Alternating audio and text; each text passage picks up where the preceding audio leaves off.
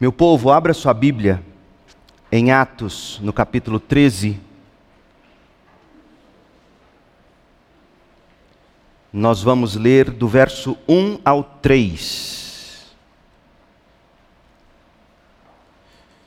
Nesta manhã, eu quero pensar com você sobre a mobilização missionária. A mobilização missionária. Eu leio na nova versão transformadora, NVT. Entre os profetas e mestres da igreja de Antioquia, da Síria, estavam Barnabé e Simeão, chamado Negro, Lúcio de Cirene, Manaém, que tinha sido criado com o rei Herodes Antipas, e Saulo.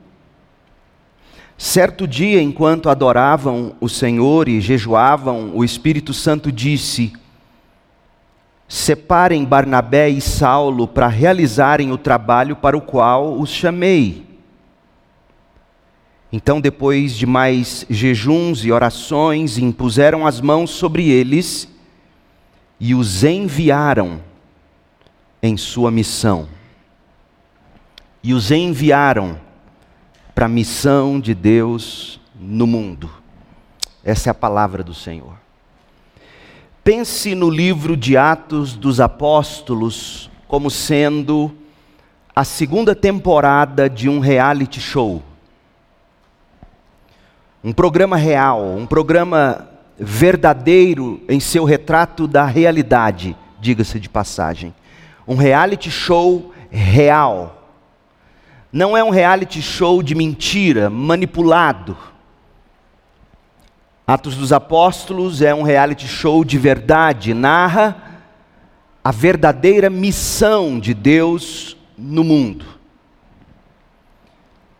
Por que eu disse que é a segunda temporada do reality show? Porque a primeira temporada desse reality show foi o Evangelho de Lucas. Lucas e Atos dos Apóstolos são escritos pelo mesmo Lucas. O médico, teólogo, historiador Lucas. E Lucas, no cabeçalho, na abertura do livro de Atos, a segunda temporada, leia comigo, Atos 1, de 1 a 2, abra lá, Lucas nos informa que o objetivo dele, na primeira temporada, o objetivo dele no Evangelho de Lucas foi relatar tudo o que Jesus começou a fazer e a ensinar.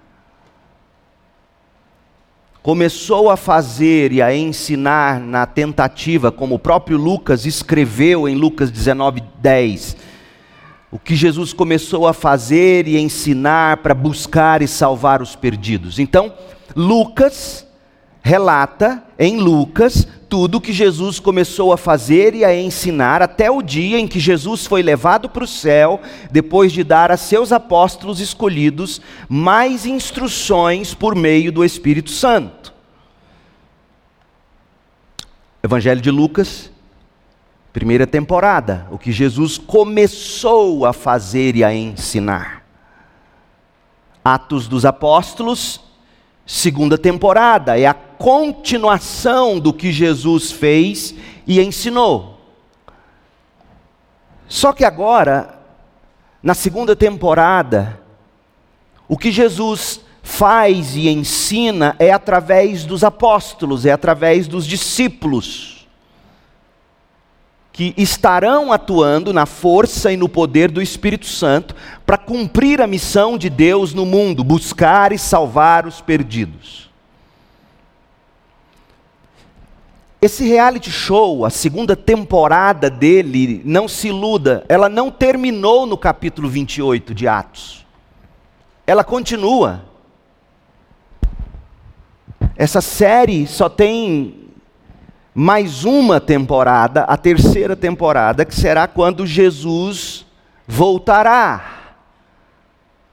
Até Jesus voltar, nós estamos na segunda temporada, E essa segunda temporada somos eu e você fazendo e ensinando o que Jesus começou a fazer e a ensinar na tentativa de buscar salvar o perdido. Nós estamos nesse reality show. A segunda temporada, ou os Atos dos Apóstolos, relata para nós o caminho pelo qual o Cristo ressuscitado, como ele foi conquistando a Europa com o Evangelho glorioso. Trocando em miúdos, tendo Jesus ascendido ao céu, Jesus, como prometeu, ele derramou o seu Espírito Santo e, e capacitou, e comissionou, e enviou seus embaixadores do reino do céu para levar o Evangelho, partindo de Jerusalém para Judéia e Samaria e até aos confins da terra. Portanto, se nós tivéssemos de renomear a segunda temporada, ou os dois livros de Lucas, nós poderíamos chamá-los assim: primeiro, o Evangelho. O Evangelho poderia ser nomeado como Atos de Jesus Cristo. O segundo, o livro de Atos. O livro de Atos poderia ser chamado de Atos do Espírito Santo. Para você ter uma ideia, os nomes Espírito, Espírito do Senhor, Espírito Santo, aparecem somados 65 vezes em Atos dos Apóstolos. Faça, faça as contas. Atos tem 28 capítulos. Você então faz as contas e você descobre que pelo menos quatro vezes a referência ao Espírito Santo é feita aqui. O capítulo em tela, só nesse capítulo aparece quatro vezes, capítulo 13 de Atos. Mas se você fizer as contas, 65 vezes ao longo dos 28 capítulos, você vai constatar que o nome Espírito, Espírito do Senhor ou Espírito Santo aparece em média duas vezes e meia em cada capítulo. Atos do Espírito Santo. Portanto, os atos dos apóstolos são, de fato, os atos do Espírito Santo, fazendo, ensinando todas as coisas que Jesus começou a fazer e a ensinar lá na primeira temporada, lá em, no Evangelho de Lucas. Só que agora Jesus está fazendo e ensinando pelo seu Espírito através dos apóstolos e dos discípulos. Quem lê ou quem estuda o livro de Atos, ou para usar a nossa imagem, quem assiste a este reality show, de fato lê, estuda ou assiste o ministério contínuo de Jesus Cristo. O modo operante de Deus no mundo para o cumprimento da sua missão, buscar e salvar o perdido. Os eventos registrados em Atos dos Apóstolos são os atos do Jesus vitorioso que ascendeu ao céu, mas que pelo Espírito Santo partiu de Jerusalém e marchou para além das fronteiras das nações, dos impérios, dos homens, até chegar aos confins da terra de então. Porque o Evangelho, na geração de Paulo e dos apóstolos, chegou aos confins da terra daqueles dias. Essencialmente, nós estamos diante de uma história de plantação de igrejas. Não tem como você cumprir a grande comissão e de façam discípulos de todas as nações. Não tem como você cumprir a grande comissão sem plantação e revitalização e edificação de igrejas. Porque Atos dos Apóstolos, que é a grande comissão colocada em prática, nada mais é do que apóstolos e discípulos de Jesus plantando igrejas em todos os lugares, para que homens e mulheres fossem, fossem resgatados e edificados e discipulados. A vida cristã, o cristianismo nunca foi idealizado para ser vivido sem igreja. Coloque isso na sua cabeça. A primeira grande confissão de fé dos cristãos, que nós conhecemos como o credo, do latim creio, diz, e nós dizemos amém, eu creio na igreja de Cristo.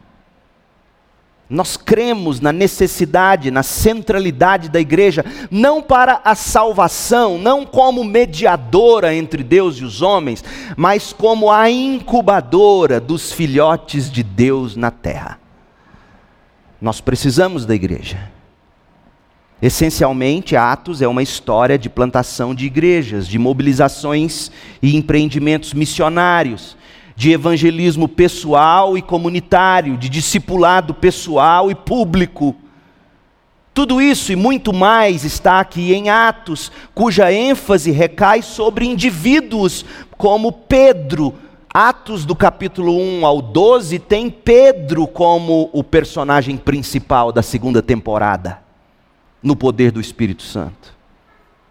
Do capítulo 13 de Atos, capítulo este que estamos estudando, até o final do livro, serão outros dois os personagens em evidência: serão Paulo e Barnabé, homens que foram dotados de grande poder espiritual pelo próprio Cristo para cumprir a missão de Deus no mundo.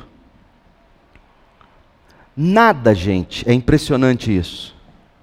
Nada foi capaz de parar a missão de Deus no mundo quando você lê o livro de Atos. O que nos faz crer de todo o coração que nada será capaz de deter a mobilização missionária da igreja hoje no mundo. Nada. Se nós tememos pelo paganismo que tem sido a grande tônica contemporânea, porque não se iluda, gente. A tônica contemporânea, a espiritualidade contemporânea, todo mundo fala em espiritualidade, ela é pagã em sua essência. Quando, quando você retira da sociedade os valores, os princípios judaico-cristãos, você volta à era pré-cristã, que, que era o que? Era bárbara, era pagã. Então, quando você elimina a expressão de fé e de religiosidade, quando você elimina preceitos judaico-cristãos de uma sociedade, de uma cultura, você está voltando ao paganismo. E isso assusta a igreja hoje. Mas a gente não deve ficar paralisado pelo medo. Sabe por quê? Porque a igreja de Cristo, quando avançou a partir de Antioquia da Síria, sabe qual era o mundo no qual ela avançou? Era o mundo pagão. O paganismo não parou a igreja primitiva, o paganismo não vai parar a igreja contemporânea. A gente teme perseguição, perseguição política, perda de privilégios. Nossa, baniram agora o Telegram, vão banir o WhatsApp. A gente teme essas retaliações mas perseguição política era a atmosfera que a igreja primitiva respirava. Paulo foi um morto político. Jesus foi um morto político. Eles foram injustamente perseguidos, condenados, de acordo perfeitamente, segundo os homens interpretavam, digamos, a constituição da época, os homens seguiram todos os rituais jurídicos, de direito manipularam a lei em favor daquela injustiça. Perseguiram Jesus e o mataram, perseguiram Pedro, só não mataram Pedro no capítulo 12 porque ele foi liberto miraculosamente, mas Tiago morreu em Atos 12. Paulo morreria como preso político. Portanto, a perseguição política não parou a igreja primitiva. E ela não vai parar a igreja contemporânea. Nosso maior medo não tem que ser a perseguição dos crentes. Porque a igreja primitiva respirou o ar da perseguição. A gente tem medo das distorções doutrinárias. Mas as distorções doutrinárias já estavam na igreja primitiva. Você lê a segunda, a terceira carta de João, por exemplo, o último documento do Novo Testamento, não foi Apocalipse em, em, ordem cronológica, não foi Apocalipse o último livro do Novo Testamento, foi terceira de João. João escreveu terceira João, depois que ele foi liberto da ilha de Pátimos e foi para Éfeso, e lá em Pátimos ele escreveu Apocalipse, e aí ele é solto de Pátimos, ele vai para Éfeso e escreve suas três epístolas. E a terceira epístola de João, você já enxerga um homem chamado Diótrefes, querendo manipular, se colocando como o bispo primaz das igrejas da Ásia Menor. Já existia distorção doutrinária, leia 1 Coríntios, leia as cartas dos apóstolos, e você vai ver que as distorções doutrinárias não pararam a igreja primitiva e não vai parar a igreja contemporânea. A gente tem medo que os conflitos e as divisões na igreja vão parar a igreja contemporânea, mas não vão. As divisões na igreja de Corinto não pararam o evangelho. A briga feia que nós vamos estudar ainda sobre ela entre Paulo e Barnabé no, no capítulo 15 de Atos, uma briga feia, uma divisão lá na cabeça. Paulo vai para um lado, Barnabé vai para o outro. Isso não parou a igreja. Eles se reconciliaram no final, a propósito, é bom que se diga, para não ficar no ar. Se arrependeram. Paulo, inclusive, perdoou, pediu perdão, recebeu João Marcos de volta. A briga toda foi por causa do sobrinho de Barnabé. E, e, e aí Paulo, Paulo recebe, mas, mas a briga não parou a igreja. Brigas não param igrejas. Aliás, os batistas são especialistas em plantar a igreja fruto de divisão. Isso não é bom, mas Deus, em generosa graça, acaba fazendo o reino avançar, mesmo apesar dos nossos pecados. Nada impediu que o evangelho da glória e da graça de Jesus avançasse, cumprindo assim a missão de Deus no mundo, não impediu, não impedirá até que Jesus volte. As portas do inferno não prevalecerão contra a marcha da igreja. Portanto, ser membro ativo de uma igreja bíblica, ouça bem, é estar do lado dos vencedores. Não se iluda, não se esqueça disso. Uma coisa que nós vamos aprender é que a igreja que prevalece é a igreja que jamais entra em modo de manutenção. A igreja que prevalece é a igreja que se mantém em modo operacional para cumprir a missão de Deus no mundo. E isso nos traz a igreja de Antioquia da Síria em Atos capítulo 13. Agora, eu disse domingo passado e vou repetir: não é que igrejas locais não morram. A igreja de Cristo, a igreja militante de Cristo, ela não para. O que é a igreja militante? É a igreja dos crentes em todas as em todos os lugares da terra. A igreja triunfante, teologicamente falando, é a igreja dos crentes de todas as eras e lugares. A igreja militante é a igreja hoje, todas as igrejas verdadeiras cristãs que estão espalhadas pelo mundo, mas a igreja habitante, que é, por exemplo, a CIB é uma igreja habitante, tem endereço, tem CNPJ, tem localização, você encontra no Waze, você encontra no Google Maps. Igrejas habitantes, igrejas locais, elas fecham sim. Fecharam na igreja primitiva e fecham hoje. E são igrejas que fecham porque perdem a saúde e morrem. Portanto, o que eu quero fazer hoje é olhar para a mobilização missionária da igreja primitiva, olhar para Atos 13, de 1 a 3 e ver como a igreja de Antioquia da Síria se mobilizou.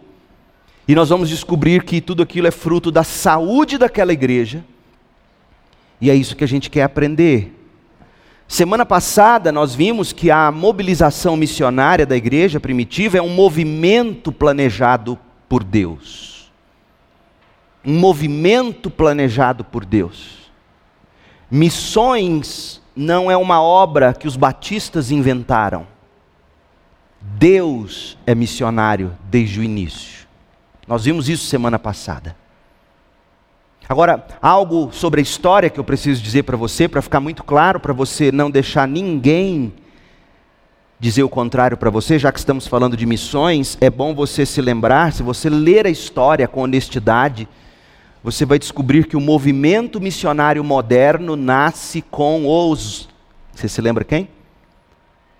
Huguenotes. Que eram os protestantes calvinistas na França. Calvinistas. Os primeiros protestantes que pisaram em solo brasileiro eram calvinistas. Foi no mês de março, eu me esqueci do ano.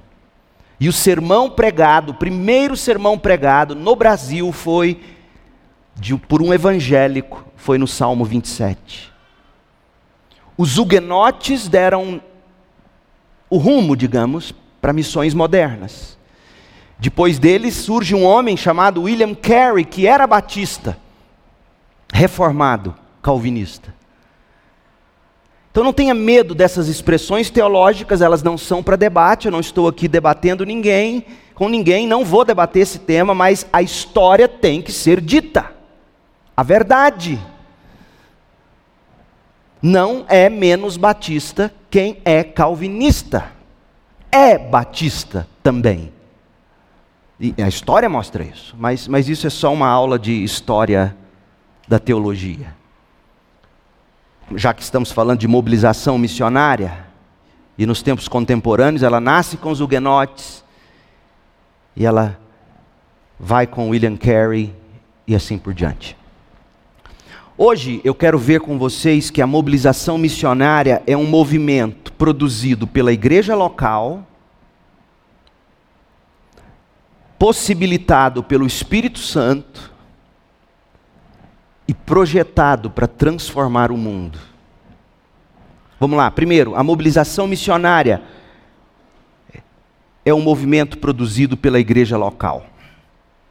Atos 13 no centro do plano de Deus para missões, ou para o avanço da missão de Deus no mundo, que é buscar e salvar o perdido, ou os perdidos. No centro do plano de Deus para missões, está o povo que Deus formou para si mesmo e enviou para testemunhar as nações.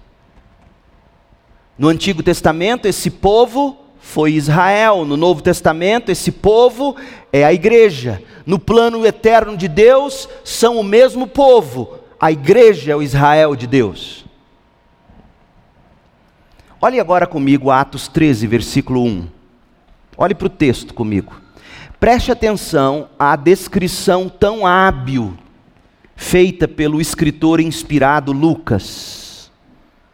Em Atos 13, 1, leia com atenção, ele fala da, abre aspas, da igreja de Antioquia da Síria, ou na Antioquia da Síria, ou em Antioquia da Síria. Gente, embora o palavreado seja simples, Lucas usa de uma enorme riqueza de detalhes em seu retrato da situação. Primeiro, Lucas menciona o habitat daquela igreja. Lucas diz que a igreja estava em Antioquia da Síria, na Antioquia da Síria, igreja da Antioquia na Síria. A Síria era a capital romana.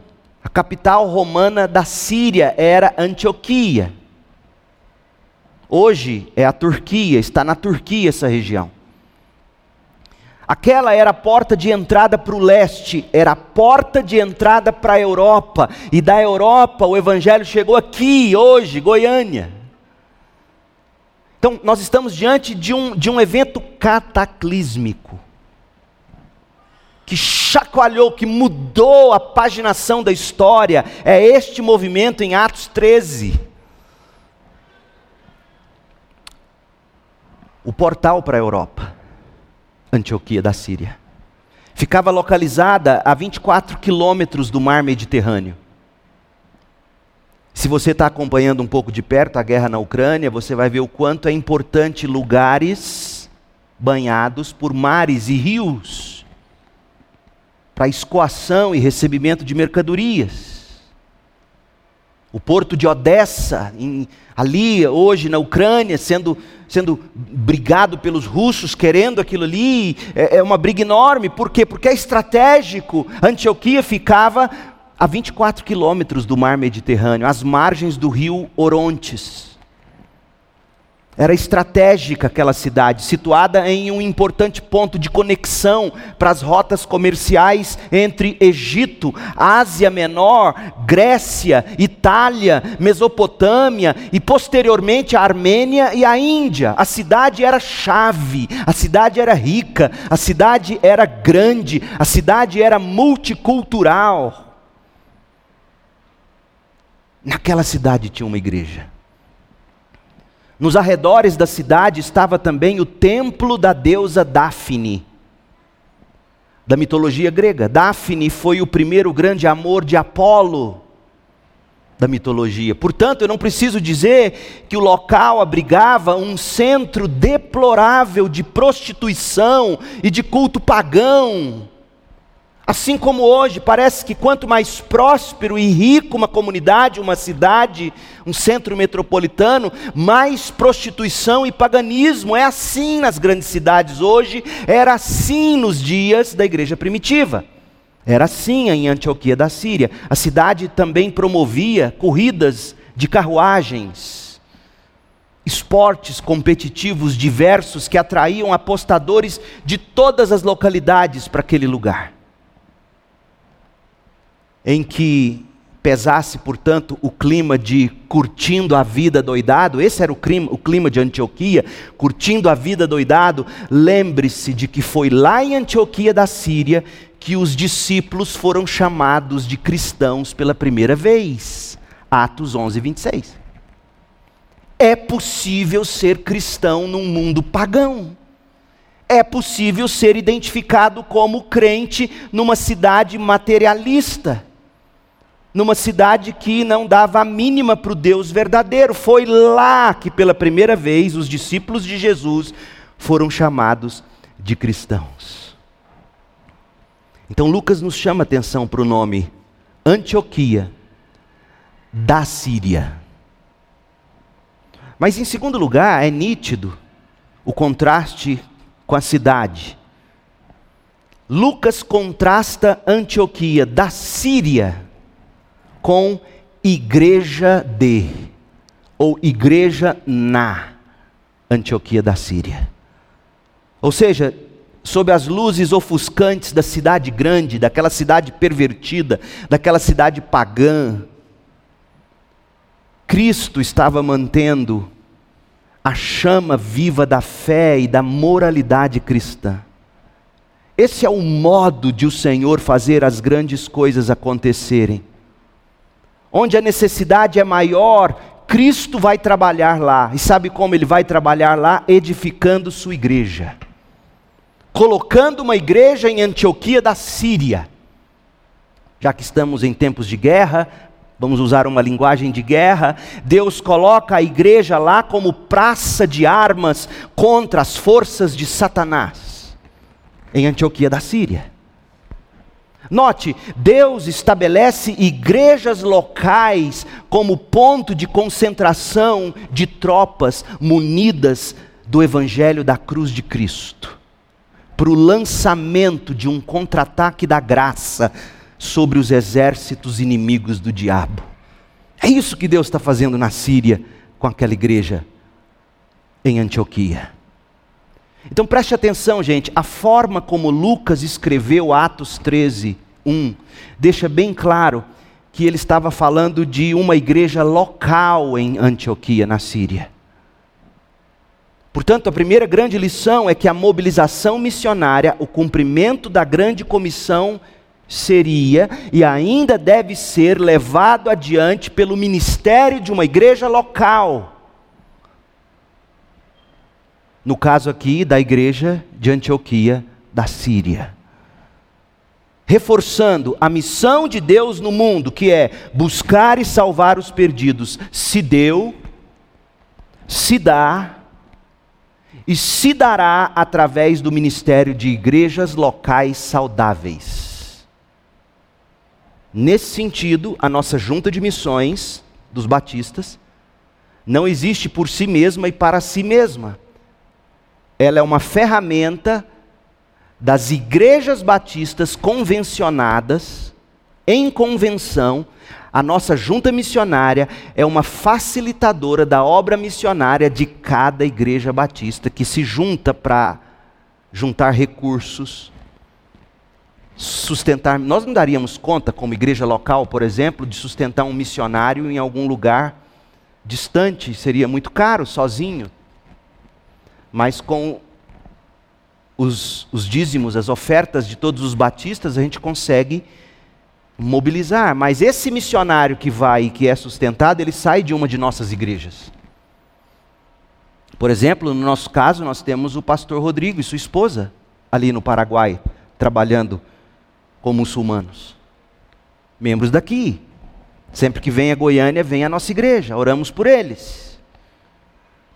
Então, a mobilização missionária, ela é algo que parte da igreja local, de uma igreja local saudável. Agora eu quero te mostrar como era a igreja de Antioquia da Síria. A gente disse que ela era uma igreja saudável. Se ela era uma igreja saudável, o que nos importa neste ponto é qual era a natureza dessa igreja? Como é que ela era? Eu quero mostrar para vocês aqui nesses três versículos, a gente consegue identificar o ministério daquela igreja a gente consegue identificar a liderança daquela igreja, a gente consegue identificar o sistema de governo daquela igreja, a gente consegue identificar a membresia daquela igreja, a gente consegue identificar a missão e os missionários daquela igreja. Tudo aqui encapsulado em três versículos. Preste atenção: o ministério, o ministério da igreja de Antioquia da Síria era centrado no ensino e na aplicação das escrituras. O ministério principal da igreja de Antioquia não eram as suas uniões de treinamento, suas sociedades, era o ensino e a aplicação das Escrituras. Isso é central numa igreja. Uma igreja é igreja porque ela se reúne, como nós estamos aqui, para ouvir o ensino bíblico centrado no Evangelho e para a gente celebrar as ordenanças de Jesus. Se a gente perder todos os departamentos da igreja, se não tiver mais escola bíblica, mas se mantiver os cultos, nós somos igreja ainda. Mas você pode ter tudo, tudo mais. EBD, pode ter sociedades diversas. Se não tiver o culto, você não tem igreja. Olha como a gente enxerga isso nessa primeira igreja de um centro urbano, a igreja em Antioquia. Atos 13, 1. Entre os profetas e mestres da igreja de Antioquia da Síria. O ministério da igreja era conduzido pelos profetas e pelos mestres da igreja. O que isto significa? Quem eram os profetas?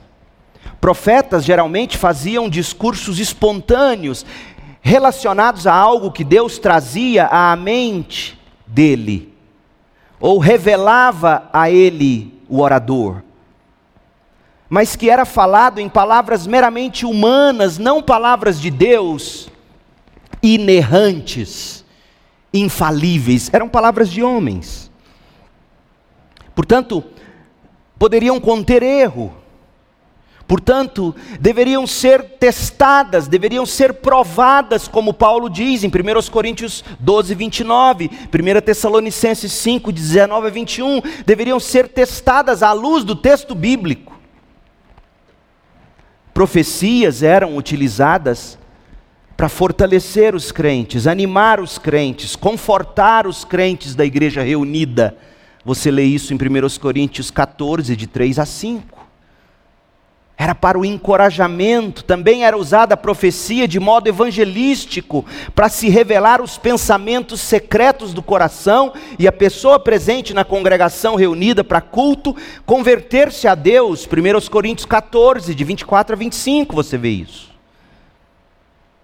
Assim, meu povo, porque a profecia edificava os crentes, porque a profecia servia de ferramenta evangelística, e de edificação, Paulo encorajava a profecia na igreja. 1 Coríntios 14, 39. Mas Paulo encorajava a profecia na igreja sempre com discernimento. Abra sua Bíblia e leia comigo 1 Tessalonicenses 5, 19 a 21. Olha o que Paulo diz aos profetas da igreja primitiva. 1 Tessalonicenses 5, 19 a 21. Não apaguem o espírito, igreja dos Tessalonicenses. Não desprezem as profecias, mas ponham à prova tudo o que é dito e fiquem com o que é bom. Colocar à prova algo que alguém te diz ser de Deus para a sua vida não é desprezo às profecias, é ensino apostólico.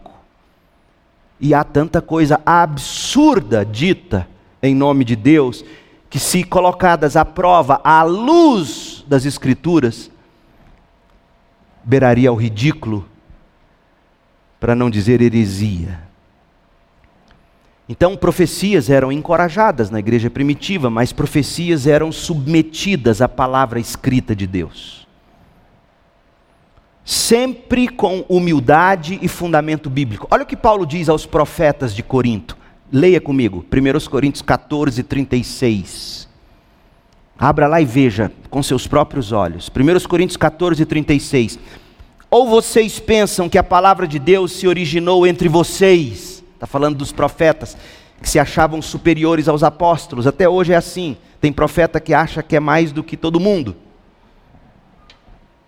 Ou vocês pensam que a palavra de Deus se originou entre vocês? Acaso são os únicos aos quais a palavra de Deus foi entregue?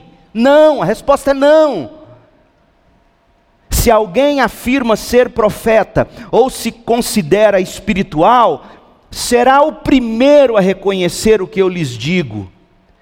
Que o que eu lhes digo é uma ordem do Senhor. Se alguém ignorar esse fato, ele mesmo será ignorado. Ou seja, se alguém que se diz profeta ignora o que os apóstolos escreveram como aferidor, como medida para o que está sendo dito, essa pessoa tem que ser ignorada. No Antigo Testamento ela era apedrejada. Se o que alguém diz em nome de Deus fere o que as Escrituras dizem ou não passa pelo escrutínio bíblico, é ignorado. Além de profetas, volte para Atos 13 comigo. Além de profetas, a igreja tinha mestres. Quem eram os mestres? Os mestres compunham um grupo separado e podem ser tidos como pastores.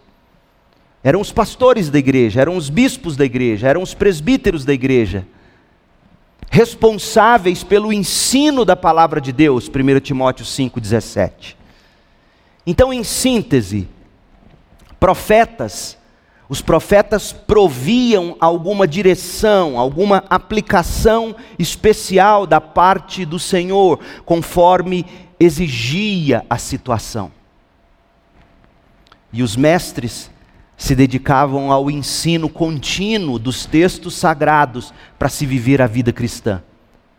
Portanto, note bem, o ministério da igreja de Antioquia da Síria era centrado no ensino bíblico e na aplicação do ensino bíblico. Tinha profetas e mestres. Segundo, a liderança espiritual da igreja de Antioquia. Ela não era exercida por um homem só.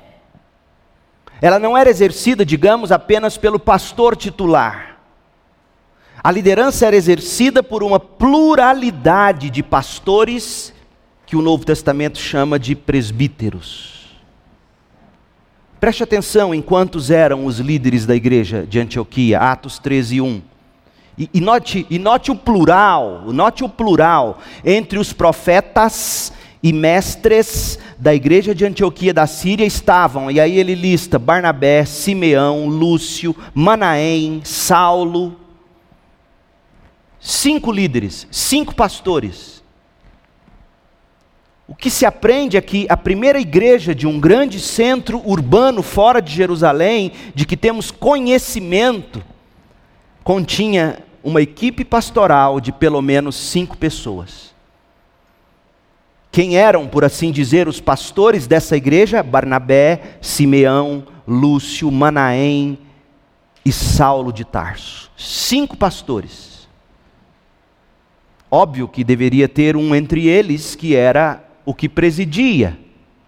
O texto não nos dá destaque sobre quem, é provavelmente naquele contexto é Barnabé porque ele é que chama Paulo, ele que está mobilizando tudo, e a partir do momento em que ele sai para missões, um outro deve ter ficado no lugar dele. A Bíblia não nos conta quem foi esse. Então, por assim dizer, havia um titular, mas era um titular que não liderava sozinho. Parece que alguns profetas tinham vindo de Jerusalém para Antioquia, pelo menos é o que a gente lê em Atos 11, 27. Aquela não era uma igreja de um pastor só. Como também não eram as outras igrejas do Novo Testamento. Todas as igrejas do Novo Testamento falam de seus líderes no plural. Logo, a gente aprende que a igreja saudável não é uma igreja de um pastor só mas de uma pluralidade de pastores ou presbíteros que ensinam, que aplicam a palavra de Deus no púlpito, no aconselhamento, nas visitas, no discipulado. Homens que, à luz de, de Efésios capítulo 4, preparam, capacitam os crentes para que os crentes desenvolvam seu ministério. A igreja tinha uma pluralidade de pastores na sua liderança. Terceiro, qual era o governo dessa igreja? Isso é muito importante. Porque quando a gente usa a expressão presbítero, a gente acha que está falando de presbiteriano. Presbíteros é uma coisa, presbiterianismo é outra coisa. E eu sou batista porque eu não sou presbiteriano. E o que significa ser batista por não ser presbiteriano, dentre outras coisas? Significa que quando eu olho para o texto bíblico, eu entendo que a igreja não era governada pelos presbíteros, pelos líderes. Ela era liderada pelos presbíteros, ela era liderada pelos pastores, ela era liderada pelos bispos, ela era liderada pelos mestres e profetas, são as expressões que o Novo Testamento usa para falar do pastor, liderada por pastores barra presbíteros, barra bispos, mas ela era governada pela igreja. O que isso significa? As decisões, ligar e desligar membros, consagrar, admitir e demitir pastor, eleger e, e separar diáconos. Quem tomava essa decisão era a igreja reunida. E você já vê isso acontecendo aqui em Atos 13. O sistema de governo era o que a gente chama de congregacional. A congregação tomava as decisões. Olha o que está aqui em Atos 13, de 2 a 3. Certo dia, enquanto toda a igreja estava reunida, no verso 1, a igreja toda estava reunida. Olha o plural: adoravam o Senhor, jejuavam. O Espírito disse: separem. Diz a igreja reunida não diz apenas aos, aos cinco presbíteros, aos cinco pastores, aos cinco profetas e mestres. Não diz apenas a eles, diz a toda a igreja que estava reunida: separem. E aí diz o verso 3 que eles, a igreja, impuseram as mãos, eles enviaram o povo em missão. Veja, quem tomou a decisão de separar dois homens para missões não foi o presbitério não foi o conselho da igreja, foi a igreja reunida.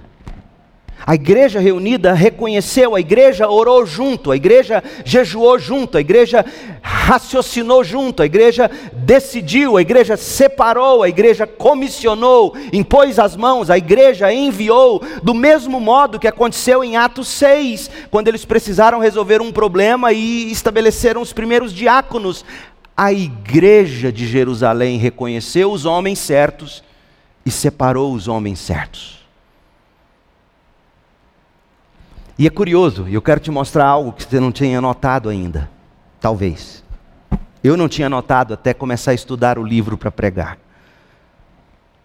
Em Atos capítulo 14, quando Paulo e Barnabé voltam dessa primeira viagem missionária que a igreja de Antioquia enviou eles, para a qual a igreja os enviou, quando Paulo e Barnabé voltam, para a igreja de Antioquia, a igreja mãe deles, a igreja mantenedora deles, a igreja que orava e de algum modo sustentava eles, eles vão prestar relatório.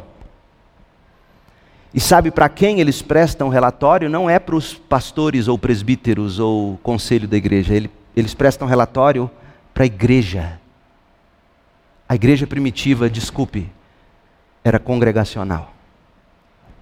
Atos 14, 26, leia comigo, veja. Por fim, Paulo e Barnabé voltaram de navio para Antioquia, onde sua viagem tinha começado, lembra? Atos 13, de 1 a 3, e onde haviam sido entregues à graça de Deus para realizar o trabalho que agora contemplavam. Eles voltam para a igreja mãe, a igreja enviadora, a igreja mantenedora. Quando chegaram a Antioquia, olha o que eles fizeram: reuniram a igreja. Reuniram uma assembleia extraordinária e relataram tudo que Deus tinha feito por meio deles. E como tinha Deus aberto a porta da fé também para os gentios e permaneceram em Antioquia com os discípulos por muito tempo. A igreja saudável é a igreja governada pela congregação, liderada por pastores que ora são chamados de pastores, ora são chamados de presbíteros, ora são chamados de bispos, ora são chamados de profetas, ora são chamados de mestres no Novo Testamento. É a mesma coisa. Então, por favor, meu povo, primeiro, nunca digam que o seu pastor é presbiteriano por falar de presbítero. Eu sou neotestamentário. Falar de presbítero não é falar de presbiterianismo. Uma igreja batista em sua essência. Aliás, se você pegar a declaração de fé sobre a qual a segunda igreja batista em Goiânia foi fundada, a de New Hampshire, que está pregada ali na ata de fundação, o artigo que trata de pastor ou pastores não traz o nome pastores, traz o nome, adivinha? Presbíteros. Presbíteros não é algo do presbiterianismo, é algo do Novo Testamento. O sistema de governo presbiteriano, ou seja, onde as grandes decisões são tomadas pelo conselho ou pelo presbitério, nisso nós não acreditamos.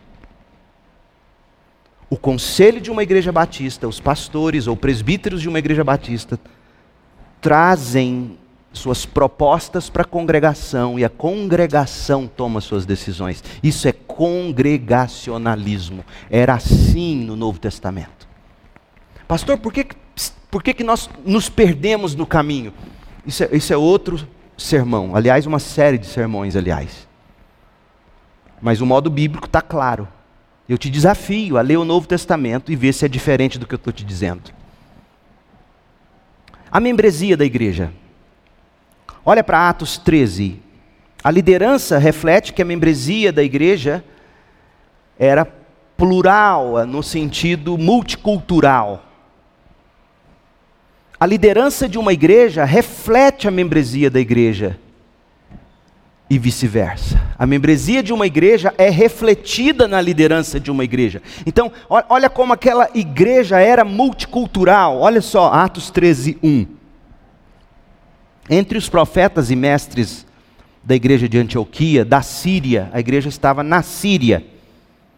Estavam Barnabé, que era da cidade de Chipre, Simeão, chamado Negro, um africano, Lúcio de Cirene, norte-africano, Manaém, possivelmente escravo do pai de Herodes, e Saulo, que era nativo de Tarso.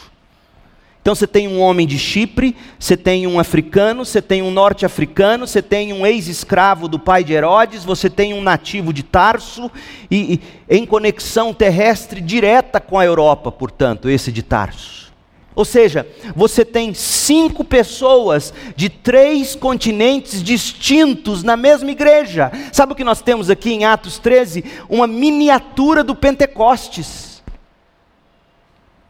Você tem gente com idiomas diferentes, falando a mesma língua, culturas e costumes diferentes, vivendo sob o mesmo evangelho. Sabe o que isso ensina para a gente? Que a igreja local, ela não tem público-alvo. Uma igreja local jamais mira, não, agora nós vamos buscar alcançar só adolescentes em Goiânia. Não, não, não funciona assim. Igreja local não vive só para alcançar jovens recém-casados, digamos. A gente, a gente não traça estratégias como igreja para plantar uma igreja onde a gente quer somente um público-alvo. Não existe isso no Novo Testamento. Desde o início, a igreja local não tem público-alvo. O alvo são todas as pessoas de todos os povos, tribos, línguas e nações. Porque uma igreja que nasce de um público-alvo, ela não reflete a pluralidade da multidão que está diante do trono do Cordeiro. Diante do trono do Cordeiro não está apenas a classe A dos condomínios A de Goiânia. Não, não, não. Tem que ser alcançado? Tem, do mesmo modo que a favela mais pobre tem que ser alcançada e a igreja tem que ser composta de gente da favela aos condomínios mais caros de Goiânia porque é assim desde o começo. Eu nunca vou me esquecer da experiência e perdão por sempre trazê-la aqui. Nunca me esqueço do batismo, quando eu batizei um deputado estadual que se tornou o prefeito de Campinas, Jonas Donizete, no mesmo dia que eu estava batizando um ex-morador de rua. Isso é igreja. Uma igreja que mistura povos, línguas, raças, nações não tem público-alvo na igreja saudável. Ela não vive só para um tipo de gente, ela não mira só num grupo específico. Seu alvo é os confins da terra. A missão dessa igreja, uma igreja centrada na palavra de Deus. A missão era glorificar a Deus pela palavra o programa da igreja de Antioquia, a atividade principal da igreja de Antioquia era a adoração a Deus no culto público.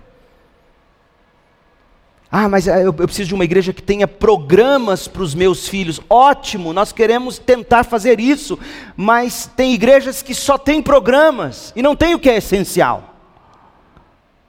Olha qual era o programa principal dessa igreja, Atos 13, verso 2. Leia comigo. Certo dia enquanto adoravam. Sabe qual é essa palavra no grego? Eu vou tentar pronunciar e você vai adivinhar. Você sabe grego, mais do que você imagina. Olha só. Certo dia, enquanto leitorgel. Leitorgel, que palavra te lembra? Liturgia. Certo dia, enquanto liturgiavam, literalmente falando.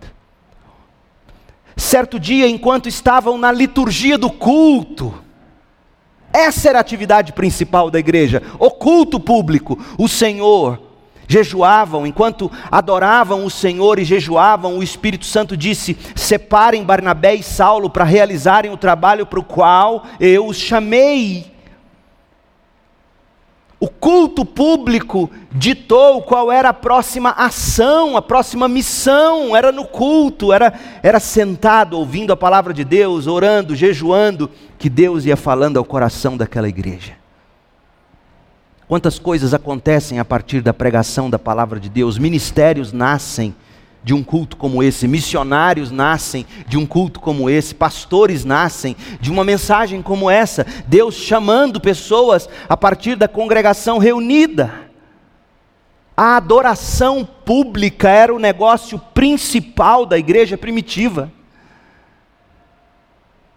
Missões era o alvo e o combustível da missão da igreja primitiva, diria John Piper. Ou seja, o alvo daquela igreja era reunir para adorar a Deus. E a missão daquela igreja era enviar pessoas, como enviaram Paulo e Barnabé, para criar outras igrejas onde outras pessoas alcançadas, reunidas também adorariam o Cordeiro de Deus. Missões é o alvo, aliás, adoração é o alvo e o combustível das missões. Porque do culto de adoração saem os missionários, e eles saem para criar novas igrejas que vão se reunir para adoração. Adoração é o combustível e é o alvo de missões. A missão da igreja saudável é a adoração que todos os povos e pessoas prestam ao Cordeiro. Por isso que a gente busca salvar o perdido. Por isso a gente evangeliza, por isso a gente discipula, por isso a gente faz missões urbanas, missões transculturais. A glória de Deus é a nossa missão, gente. E a gente tem nossos pequenos grupos com o objetivo de ter pessoas que vão se fortalecer e conhecer o Evangelho ali dentro. Que serão trazidas para a reunião principal da igreja, que é o seu culto. Um pequeno grupo jamais substitui a reunião da igreja. Um pequeno grupo não é a igreja.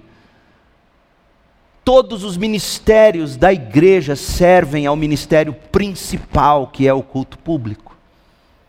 Porque esse é o alvo um povo reunido diante do Cordeiro para adorá-lo, como a gente está fazendo agora. E a última coisa, quem eram os missionários dessa igreja? Os melhores homens daquela igreja. Olha, olha o verso 2 e 3 de Atos. O Espírito Santo disse: Separem Barnabé e Saulo para realizarem o trabalho para o qual eu os chamei. Depois de mais jejuns e orações, provavelmente para saber como ficaria a igreja depois que os dois fossem embora, porque afinal de contas você estava tirando os dois principais da igreja. É como se Deus hoje falasse assim, segundo a Igreja Batista em Goiânia, separem para mim pastor Leandro e o ministro Orlando, que eu vou enviá-los para plantar igrejas. Imagina a igreja. Não que sejamos insubstituíveis, não somos, pelo amor de Deus, não é isso que eu estou dizendo mas iria requerer um pouco de planejamento, ou seja, como é que, como é que os irmãos vão substituir o pastor, como é que os irmãos vão, vão substituir o ministro, como é que os irmãos vão proceder quando eles forem. Então, depois que Deus disse, separe Barnabé e Saulo, a igreja continuou com mais jejum, com mais oração, para se organizarem e para saberem como iriam sustentar esses que seriam enviados. E aí eles impuseram as mãos e eles foram. Mas o que eu quero que você note, note é o seguinte: os obreiros que Deus separa e envia são sempre os melhores. Deus não trabalha com sobras. Portanto, se você se sente vocacionado por Deus, não venha me dizer que é porque depois de ter tentado tudo, nada deu certo, Deus deve estar te chamando. Não costuma ser assim, não. Não estou dizendo que não, não possa ser assim, mas eu estou dizendo, olhando para a Bíblia e para a história, não costuma ser assim. Deus não pega sobra. Quando Deus quis chegar na Europa, ele pegou uma igreja saudável como essa, pegou seu pastor titular, pegou o seu auxiliar número um e falou assim: é esses que eu vou enviar. Deus faz assim. Então, o que, que eu quero te dizer em termos de aplicação nesse sentido? Você sente que Deus está te chamando para o ministério? Você não tem que esquecer do resto. Você tem que se preparar da melhor maneira com aquilo que te deu, Deus te deu para fazer. Por exemplo, uma das coisas que, que mais me faz lamentar nos últimos tempos: pastor não sabe falar direito.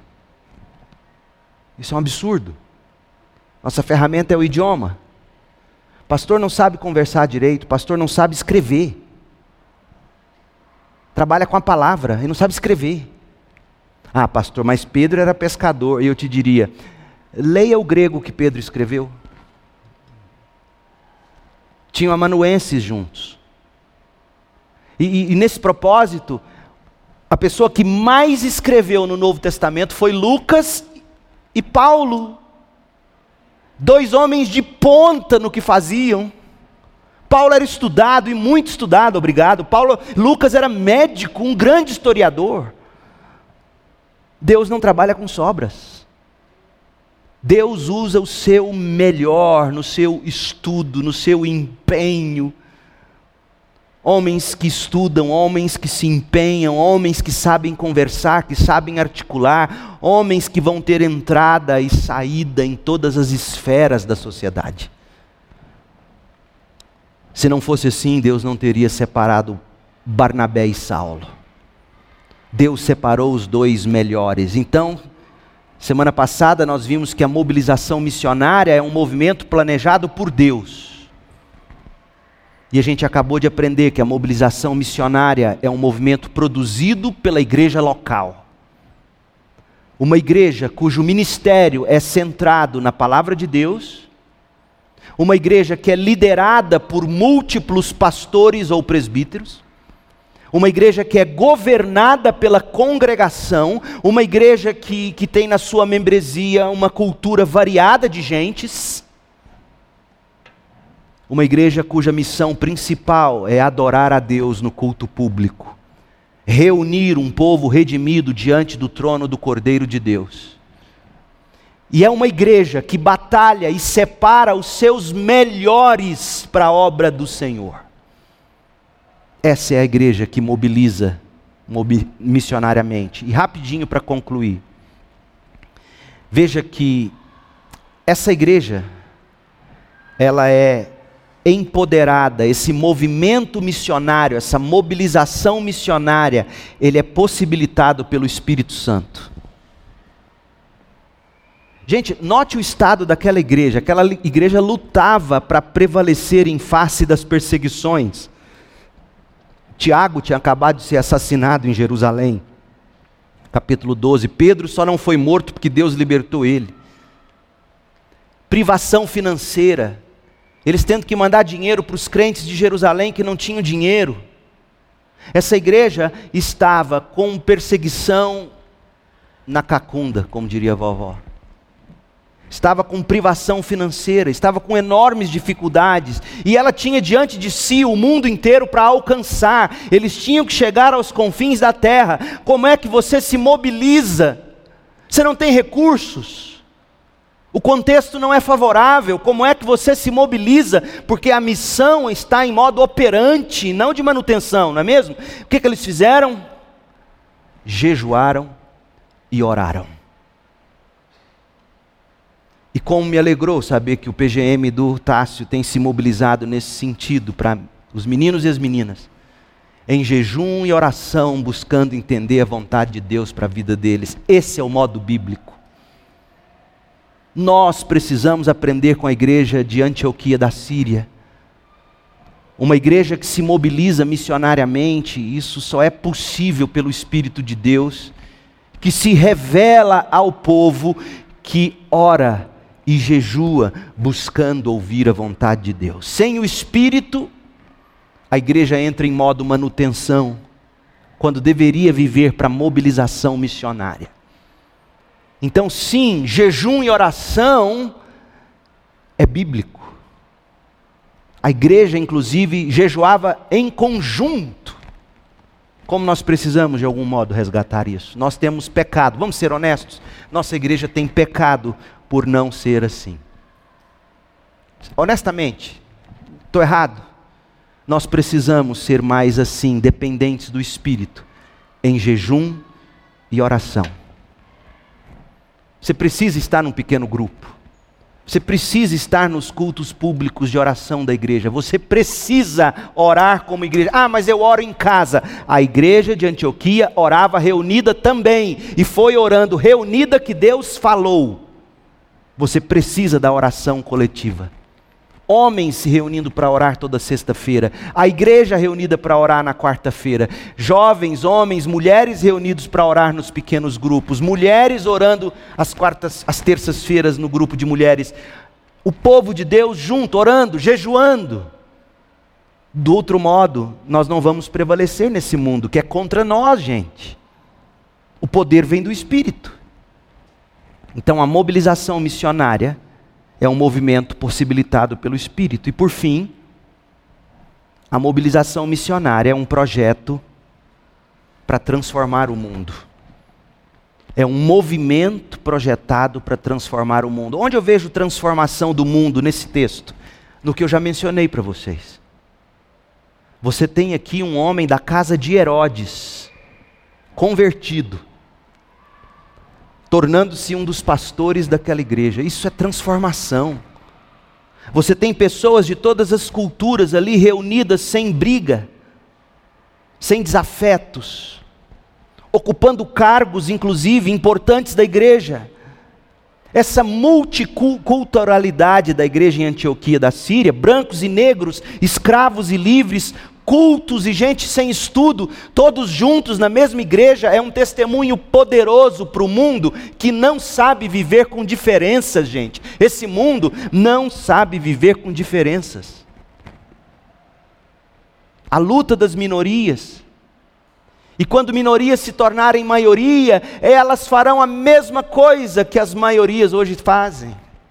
O mundo não sabe lidar com diferenças étnicas, de gostos e costumes. Mas a igreja de Cristo sabe, quando existe conversão genuína, gente tão diferente se une, não porque tem gostos em comum, mas porque tem o mesmo Salvador em comum. O mesmo Cristo, o mesmo Evangelho, a mesma cruz. A igreja de Cristo é o único órgão que será capaz de, de fato, destruir o racismo sistêmico, cultural. Olha só, na liderança daquela igreja você tinha negros, norte-africanos, escravos, homens cultos, todos juntos tomando as mesmas decisões. Só a igreja me mostre outra instituição do Império Romano que fazia o que a igreja já estava fazendo. Não existe. A igreja promove justiça, juntos adorando a Deus diante do trono do Cordeiro. Só a igreja pode eliminar racismo estrutural, preferência pessoal, egoísmo, intolerância. Jovem, acredite no Evangelho, a sua bandeira não é feminismo, a sua bandeira não é racismo estrutural, a sua bandeira não são as minorias, a sua bandeira é o Evangelho, porque o Evangelho é a única coisa que de fato vai na raiz de todos esses problemas e detona como detonou. A sua bandeira é o Evangelho, jovem. Estude a história da igreja e você vai descobrir como crentes aboliram a escravidão. Como crentes criaram projetos sociais, como igrejas, famílias criaram hospitais, como, como desigualdades foram eliminadas por causa de crentes transformados, reunidos. Olhe para a história. Não tenha vergonha de dizer sou crente, sou evangélico. Ouvi algo do pastor Pedro Dutti essa semana no congresso que, que, que me chacoalhou. Eu nunca tinha visto dessa perspectiva, eu sabia. Gente, ele disse assim: a teologia cristã construiu o Ocidente. É verdade. Você tem noção disso? A teologia cristã construiu, simplesmente construiu o Ocidente. Jovem, conheça a teologia, venha para a escola de teologia da sua igreja. A teologia cristã construiu o Ocidente. Livre mercado? Adivinha de onde isso nasce? Estude a vida de Calvino na Suíça. O Calvino, que todo mundo, o batista, tem medo de falar dele. Não, Calvino, né? Você tem condição hoje de fazer livre mercado? Você deve isso ao protestantismo. Estude, estude, jovem, estude a história, a história do direito, a história da medicina, a história da economia. Estude a história da economia, eu te desafio. Eu não tenho tempo de ficar falando, eu também não sou economista, mas eu leio um pouquinho. E você vai descobrir que o cristianismo é a única força capaz de transformar esse mundo. Portanto, a mobilização missionária, planejada por Deus e nada poderá detê-la, produzida por uma igreja local, saudável, A gente separa, capacia, envia e sustenta. Possibilitado pelo Espírito Santo, por isso a gente busca discernir a vontade de Deus e busca o poder de Deus na oração e no jejum. Um projeto para a transformação do mundo. Que trabalho relevante a segunda igreja batista em Goiânia está fazendo para a sociedade? Que trabalho relevante a gente está fazendo para transformar o mundo? Eu estou perguntando sinceramente, responda para mim. Que trabalho nós estamos fazendo para transformar o mundo? Faz silêncio agora e escute. Aquelas crianças ali, sendo discipuladas, treinadas na palavra de Deus, serão os próximos médicos, advogados, políticos, quem sabe até um próximo presidente da república, um senador. Escuta, esse é o trabalho da igreja. Aos sábados, os adolescentes, a escola bíblica dominical, a escola de teologia, os ensinos do púlpito dessa igreja, nós estamos trabalhando para formar o indivíduo no Evangelho de Cristo, pelo Evangelho de Cristo, e esse indivíduo vai transformar o mundo. Essa é a nossa relevância. Nós não temos que abandonar isso para fazer as outras coisas, como tanta gente está dizendo. Não, porque se nós não fizermos esse trabalho básico, ninguém mais tem condição de discipular uma criança nesse mundo. Olha o que os filmes têm ensinado às crianças, olha o que a escola está sendo proposta para as crianças. A nossa relevância está em fazer o arroz com feijão que a maioria de nós despreza. Que Deus nos abençoe, derrame graça e nos ensine a ser uma igreja que entende que a mobilização missionária é um projeto planejado por Deus e nada vai deter isso. É produzido pela igreja local, é possibilitado pelo poder do Espírito Santo e tem como alvo a transformação do mundo. Oremos. Deus querido, em nome de Jesus nós suplicamos graça